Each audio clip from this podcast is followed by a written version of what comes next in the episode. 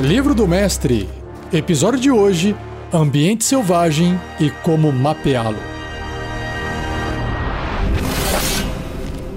Regras do DD 5E. Uma produção RPG Next.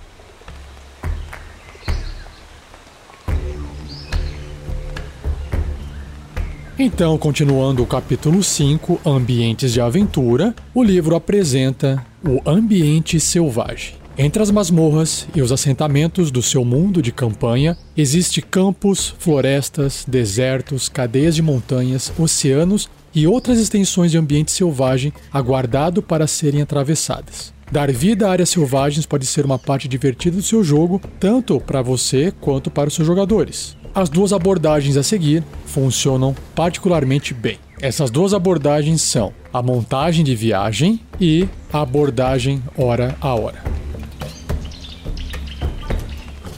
Seja você também um guerreiro ou uma guerreira do bem. Para saber mais, acesse padrim.com.br barra rpgnext ou picpay.me barra rpgnext. Abordagem de montagem de viagem. Às vezes, o destino é mais importante que a jornada.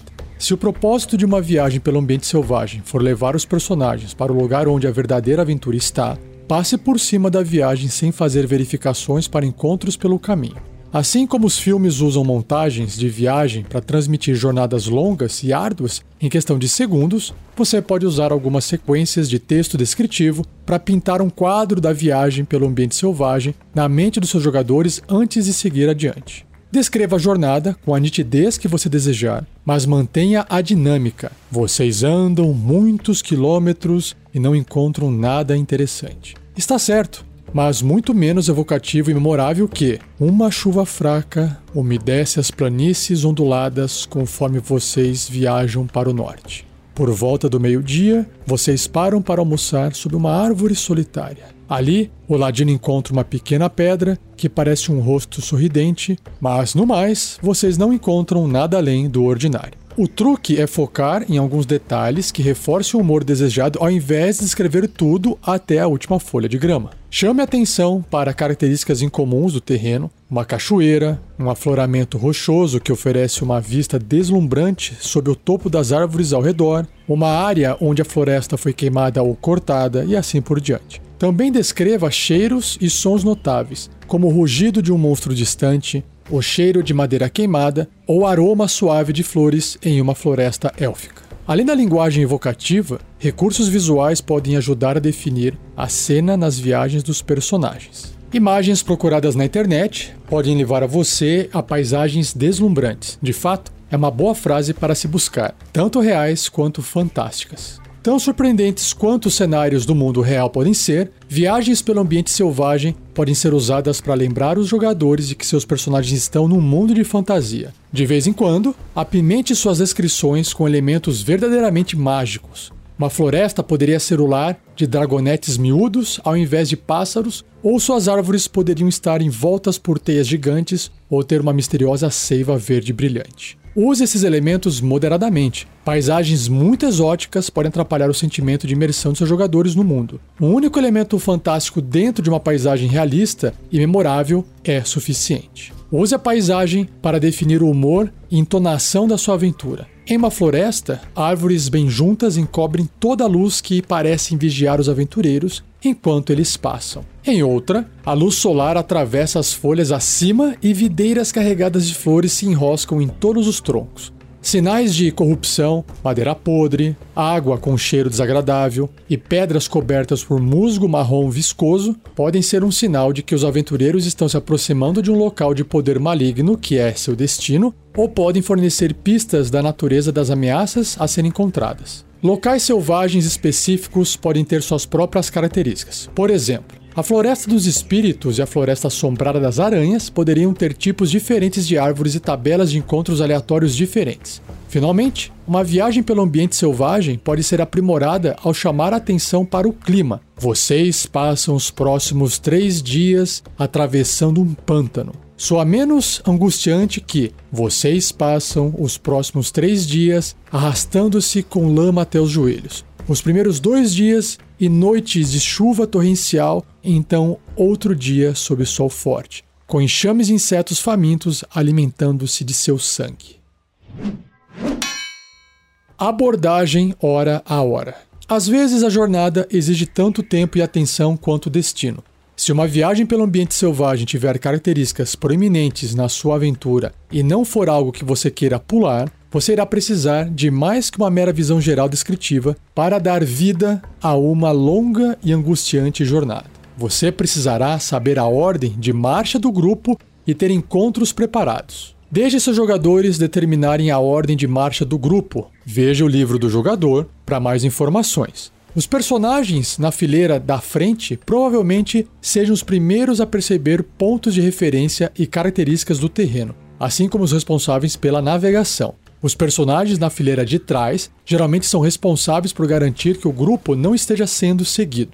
Encoraje os personagens nas fileiras do meio a fazerem algo além de marchar cegamente atrás dos personagens da fileira da frente. O livro do jogador sugere atividades como desenhar mapas e forragear atrás de comida. Jornadas no ambiente selvagem geralmente caracterizam-se por uma combinação de encontros planejados, encontros que você preparou anteriormente e encontros aleatórios, que são encontros determinados ao rolar em uma tabela. O encontro planejado pode precisar de um mapa do local onde o encontro irá ocorrer, com uma ruína, uma ponte abrangendo um desfiladeiro ou outro local memorável. Encontros aleatórios tendem a ter locais menos específicos. Quanto menos encontros planejados você tenha, mais você precisará contar com encontros aleatórios para manter a jornada interessante. Veja o capítulo 3 para orientações na criação de suas próprias tabelas de encontro aleatório e quando fazer uma verificação de encontros aleatórios. Uma boa forma de impedir que encontros no ambiente selvagem tornem-se banais é garantir que todos eles não comecem e terminem da mesma forma.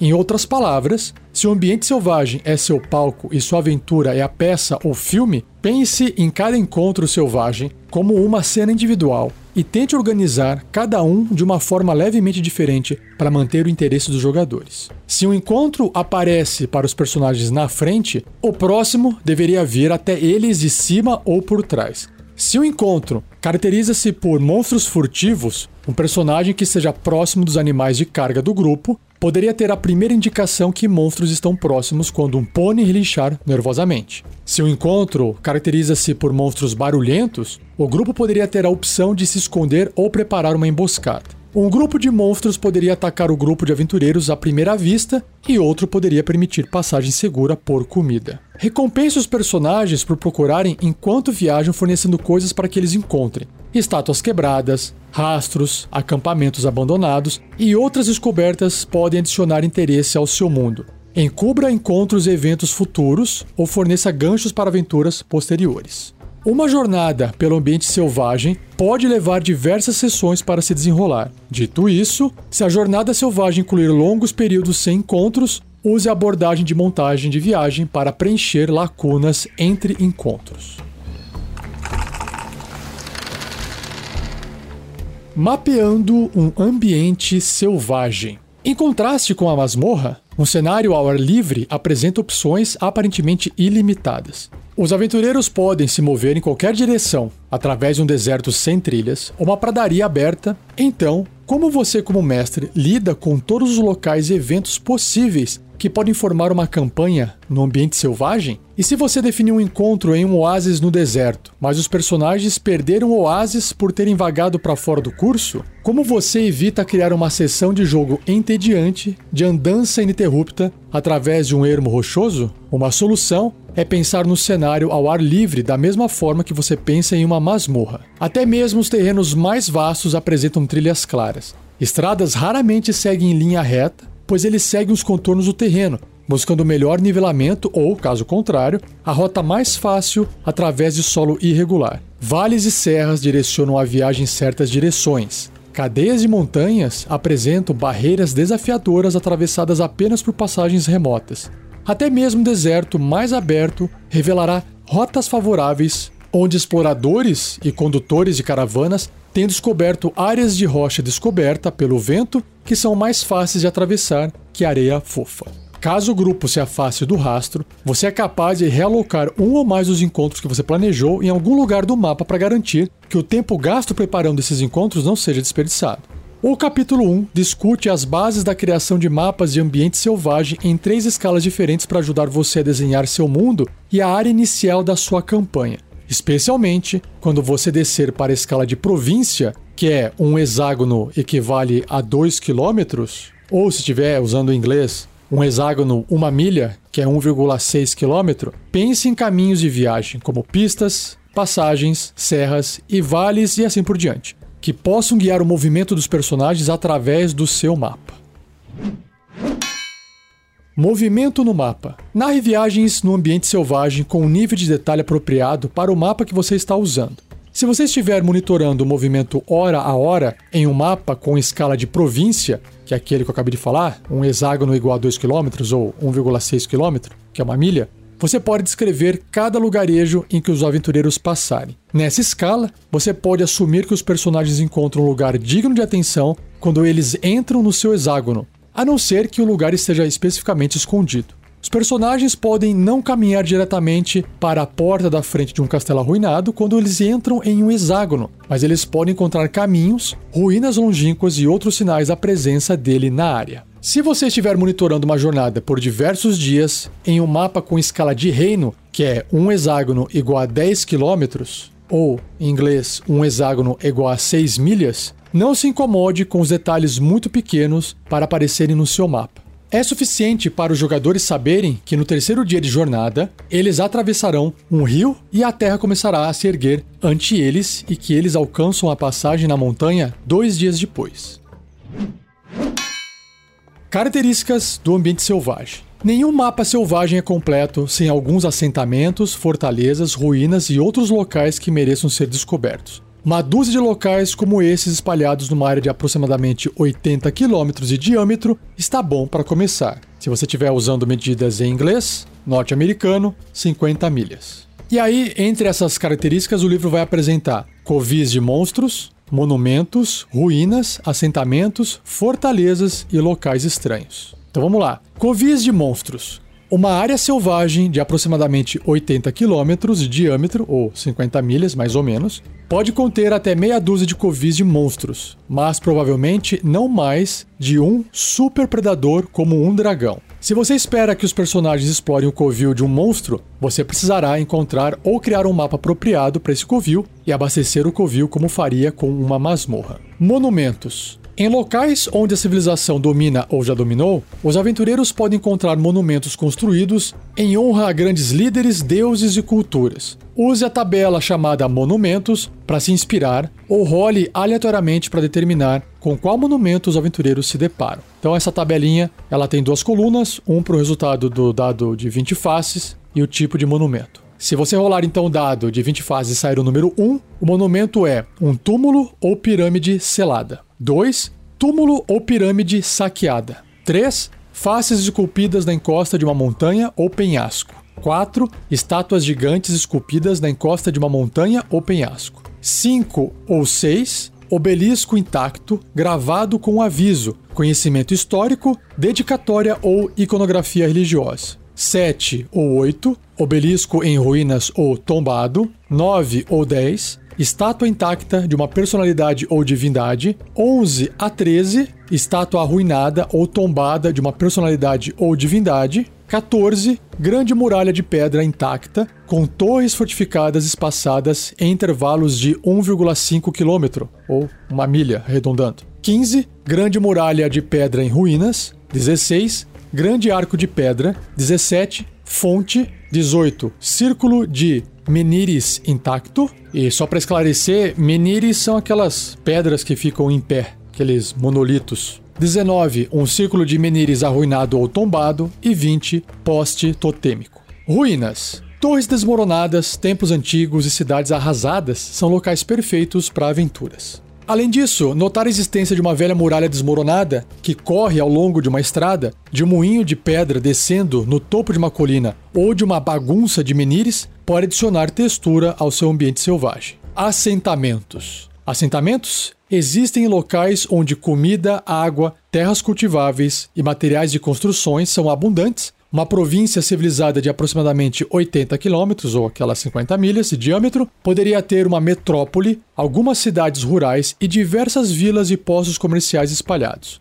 Uma área civilizada teria um único posto comercial que ficaria nas margens da fronteira selvagem, mas nenhum assentamento maior. Além de assentamentos, uma província teria vilas e cidades arruinadas que foram ou abandonadas ou servem de covis para bandidos e monstros saqueadores. Fortalezas Fortalezas conferem à população local proteção em tempos de dificuldade. O número de fortalezas em uma área depende da sociedade dominante, da população, da importância estratégica ou vulnerabilidade da região e da riqueza do território. E por fim, locais estranhos. Locais estranhos fazem do fantástico e sobrenatural uma parte intrínseca das suas aventuras no ambiente selvagem. E o livro apresenta uma tabela chamada Locais Estranhos que é composta por duas colunas, uma para o resultado do D20 rolado e outra o local. Então, se sair um ou dois, o local é Zona de Magia Morta, similar a um campo anti-magia. 3. Zona de Magia Selvagem, e aí você vai rolar na tabela chamada Surto de Magia Selvagem do livro de jogador, sempre que uma magia for conjurada dentro da zona.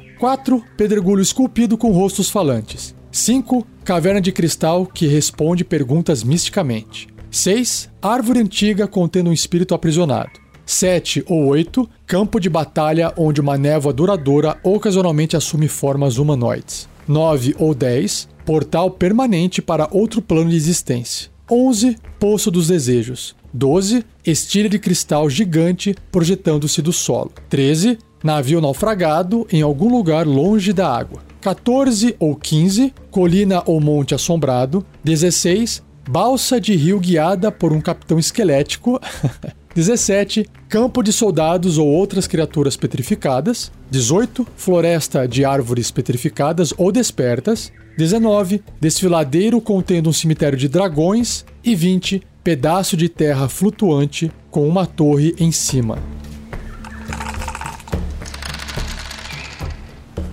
Sobrevivência no ambiente selvagem. Aventurar-se no ambiente selvagem apresenta uma série de perigos, além das ameaças de predadores monstruosos e saqueadores selvagens. Então, começando com o clima. Você pode escolher o clima que se encaixe na sua campanha ou rolar na tabela chamada Clima para determinar o clima de um determinado dia, ajustando o terreno e estação de forma apropriada. Essa tabela chamada clima é separada em três partes: temperatura, vento e precipitação. Então você rola um D20 e verifica cada um desses três resultados. Então, se você tirou entre 1 e 14, que é a maior parte do dado do D20, né? A temperatura é normal para a estação. Se saiu 15 a 17, você vai rolar um D4 e vai multiplicar por 5, e isso é o resultado em graus Celsius mais frio que o normal. E no livro inglês eles usam graus Fahrenheit, então esquece. Se sair de 18 a 20, você também vai rolar um D4, multiplicar o resultado por 5, e isso é a quantidade de graus Celsius mais quente que o normal. Se sair de novo no D20 de 1 a 12, vento nenhum. De 13 a 17, o vento é fraco, e de 18 a 20, o vento é forte. E se saiu de 1 a 12, a precipitação é nenhuma. 13 a 17, chuva fraca ou nevasca fraca. 18 a 20, chuva forte ou nevasca forte. Só tome cuidado para você não colocar uma nevasca forte com 20 graus a mais de temperatura, né? Teria que ser o contrário, 20 graus a menos de temperatura. E dentro do clima, o livro descreve o que é o frio extremo. Sempre que a temperatura estiver em menos 17 graus Celsius, 17 graus Celsius abaixo de zero, que em inglês o pessoal está usando 0 graus Fahrenheit, ou abaixo disso. Uma criatura exposta ao frio deve ser bem sucedida num teste de resistência de constituição com dificuldade 10 ao final de cada hora, ou receberá um nível de exaustão. As criaturas com resistência ou imunidade a dano de frio obtêm sucesso automaticamente no teste de resistência, assim como criaturas vestindo trajes de clima de frio, que são casacos grossos, luvas e similares, e criaturas naturalmente adaptadas a climas frios. Já o calor extremo é quando a temperatura estiver em 38 graus Celsius ou acima disso, que em Fahrenheit são 100 graus. Uma criatura exposta ao calor e sem acesso à água potável deve ser bem sucedida um teste de resistência de constituição ao final de cada hora ou receberá um nível de exaustão. A CD ou dificuldade é 5 para a primeira hora e aumenta em 1 para cada hora adicional. Criaturas vestindo armaduras médias ou pesadas ou que estejam vestindo roupas pesadas têm desvantagem no teste de resistência. E criaturas com resistência ou imunidade a dano de fogo obtêm sucesso automaticamente no teste de resistência, assim como criaturas naturalmente adaptadas a climas quentes. Também tem a opção de climas com vento forte. Um vento forte impõe desvantagem em jogadas de ataque com armas à distância e também em testes de sabedoria percepção relacionados à audição. Um vento forte também extingue chamas expostas, dispersa névoa e torna o voo através de meios não mágicos quase impossível. Uma criatura voadora, em um vento forte, deve aterrissar no final de seu turno ou cairá. Um vento forte em um deserto pode criar uma tempestade de areia que impõe desvantagem também em testes de sabedoria, percepção relacionados à visão. E por fim, precipitação pesada. Tudo na área de uma chuva forte ou nevasca forte fica sob escuridão leve e as criaturas na área têm desvantagem em testes de sabedoria e percepção relacionados à visão. Uma chuva forte também extingue chamas expostas e impõe desvantagem nos testes de sabedoria e percepção relacionados à audição. Altitude elevada. Viajar por altitudes de 3 mil metros ou mais alto acima do nível do mar, isso são 10 mil pés, é desgastante para uma criatura que precise respirar devido à redução da quantidade de oxigênio no ar. Cada hora que uma criatura dessa passe viajando em altitudes elevadas, conta como duas horas com o propósito de determinar quanto essa criatura pode viajar. Criaturas que respirem podem se aclimatar à altitude elevada passando 30 dias ou mais nessa elevação. Criaturas que respiram não conseguem se aclimatar a elevações acima de 6 mil metros, a não ser que sejam nativas desses ambientes. 6 mil metros são 20 mil pés. Perigos no ambiente selvagem. Essa seção descreve alguns exemplos de perigos que os aventureiros podem encontrar no ambiente selvagem. Alguns perigos, como gelo escorregadio e vinha navalha, não requerem teste de habilidade para serem vistos. Outros, com solo profanado, são indetectáveis por sentidos normais. Os outros perigos apresentados aqui podem ser identificados com o teste bem sucedido de inteligência natureza. E use as orientações do capítulo 8 para determinar uma CD, né, uma dificuldade apropriada para cada teste feito para avistar ou reconhecer um perigo. Então, solo profanado. Alguns cemitérios e catacumbas estão impregnados com traços invisíveis de mal antigo. Uma área de solo profanado pode ter qualquer tamanho e a magia detectar bem e mal, conjurada no alcance, revelará sua presença. Mortos-vivos que estejam no solo profanado têm vantagem em todos os testes de resistência. Um frasco de água benta purifica 3 metros quadrados, que também são 10 pés quadrados, 2 quadradinhos por 2 quadradinhos, de área de solo profanado quando aspergida nele e a magia consagrar purifica o solo profanado dentro de sua área água gelada, uma criatura pode ficar submersa em água gelada por um número de minutos igual ao seu valor de constituição antes de sofrer os efeitos nocivos. Cada minuto adicional passando na água gelada requer que a criatura seja bem sucedida num teste de resistência de constituição com dificuldade 10 ou receberá um nível de exaustão. Criaturas com resistência ou imunidade a dano de frio obtêm sucesso automaticamente no teste de resistência, assim como criaturas que sejam naturalmente adaptadas a viver em águas geladas. Areia movediça. Um fosso de areia movediça cobre o solo em aproximadamente 3 metros quadrados, também em inglês 10 pés quadrados, de área e tem geralmente 3 metros de profundidade, que são outros 10 pés. Quando uma criatura entra na área, ela afunda 1d4 mais 1 multiplicado por 30 centímetros de areia movediça e fica impedida. Isso em inglês norte-americano é basicamente 1d4 mais 1 pés, porque cada pé tem exatamente 30 centímetros. Exatamente não, aproximadamente. No início de cada turno da criatura, ela afunda mais 1d4 multiplicado por 30 centímetros, ou seja, 1d4 pés. Contanto que a criatura não esteja completamente submersa na areia movediça, ela pode escapar usando sua ação e sendo bem sucedida num teste de força. A CD é 10, mas o número de frações de 30 centímetros, ou o número de frações em pés, que a criatura afundou na areia movediça. Então, se ela afundou um pé a mais, a dificuldade é 11. Se ela afundou dois pés a mais, a dificuldade é 12, e assim vai. Uma criatura completamente submersa por areia movediça não consegue respirar, e aí você tem que ver as regras de sufocamento no livro do jogador. Uma criatura pode ser puxada por outra ao seu alcance, fora do fosso de areia movediça, usando sua ação e sendo bem sucedida num teste de força. A CD é 5 mais o número de frações de 30 centímetros, ou pés, que a criatura afundou na areia movediça. Sobre a vinha navalha, é uma planta que cresce em emaranhados silvestres e cercas vivas. Em inglês, é razor vine, é uma vinha de navalha, exatamente a mesma tradução. Ela também prende-se às paredes de construções e outras superfícies, como trepadeiras fazem. Uma parede ou cerca de 3 metros de altura, 3 metros de largura e 1,5 metro e meio de espessura, de vinha navalha, tem CA 11, 25 pontos de vida e imunidade a dano de contusão, perfurante e psíquico. Só para transcrever em inglês norte-americano, lembrando, 3 metros por 3 metros por 1,5 metro e meio é a mesma coisa que 10 por 10 por 5 pés. Continuando. Quando uma criatura entra em contato direto com a vinha navalha pela primeira vez num turno, a criatura deve ser bem sucedida num teste de resistência de destreza com dificuldade 10 ou sofrerá 5 dano médio ou 1d10 de dano cortante pelos espinhos em forma de navalha da vinha. Sobre o gelo escorregadio, ele é um terreno difícil, e quando uma criatura se mover pelo gelo escorregadio pela primeira vez num turno, ela deve ser bem sucedida num teste de destreza, acrobacia, com dificuldade 10, ou cairá no chão. Por fim, gelo fino. Gelo fino tem uma tolerância de peso igual a 3d10 multiplicado por 5 quilos. Ou se você estiver usando inglês norte-americano, 3d10 multiplicado por 10 libras para cada 3 metros quadrados de área, lembrando que são 10 pés quadrados. Sempre que o peso total em uma área de gelo fino exceder sua tolerância, o gelo na área se quebra. Todas as criaturas na área do gelo quebrado caem através dele.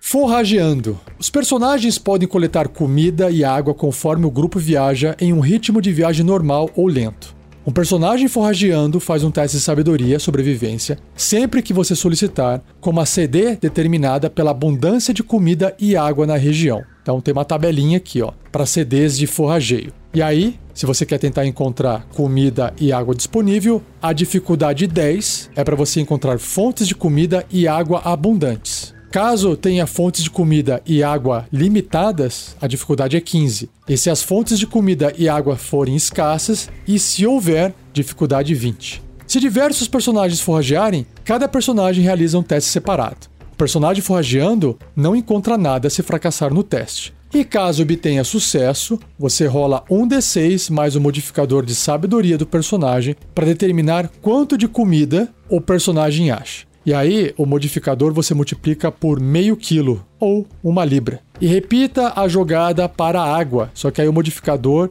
você multiplica por 4 litros. Ou se fosse inglês norte-americano, um galão. Um pouco mais sobre comida e água. Os requerimentos de comida e água descritos no livro do jogador são para personagens. Cavalos e outras criaturas requerem quantidades diferentes de comida e água por dia, baseado no tamanho delas. A água necessária é dobrada se o clima estiver quente. Então tem outra tabelinha aqui, ó, de comida e água necessários. Tem três colunas: o tamanho da criatura, comida por dia e água por dia. Então, se a criatura for miúda, tipo um gato, comida por dia 125 gramas, água 1 litro. Se ela for pequena, tipo um Heflin, meio quilo de comida por dia e 4 litros de água por dia. Tamanho médio, um humano, meio quilo de comida por dia e 4 litros de água por dia. Se ela for grande, tipo um ogro, 2 kg de comida por dia e 16 litros de água por dia. Se for enorme, tipo um gigante, 8 kg de comida por dia e 64 litros de água por dia. E se ela for imensa, tipo um dragão ancião, 32 kg de comida por dia e 256 litros de água por dia. Se perdendo. A não ser que estejam seguindo uma trilha ou algo parecido, os aventureiros viajando no ambiente selvagem correm o risco de se perderem. O navegador do grupo faz um teste de sabedoria sobrevivência quando você decide que é apropriado contra uma CD determinada pelo terreno predominante, como mostrado na tabela Navegação pelo ambiente selvagem. Se o grupo estiver se movendo em ritmo lento, o navegador ganha mais 5 de bônus no teste e um ritmo rápido impõe menos 5 de penalidade. Se o grupo estiver num mapa parecido da região ou puder ver o Sol ou estrelas, o navegador tem vantagem no teste. Se o teste de sabedoria sobrevivência for bem sucedido, o grupo viaja na direção desejada sem se perder. E se o teste fracassar, o grupo viaja inadvertidamente na direção errada e se perde. O grupo pode repetir o teste após passar um de 6 horas tentando voltar ao curso. Então vamos aqui para a tabelinha chamada Navegação pelo Ambiente Selvagem. Então, quais são os terrenos? Se for floresta, selva, pântano, montanhas ou mar aberto com céu nublado e nenhuma terra à vista, a CD é 15. Se for ártico, deserto, colinas ou mar aberto com céu claro e nenhuma terra à vista, dificuldade 10. Pradaria, campina ou campos agrícolas, dificuldade 5.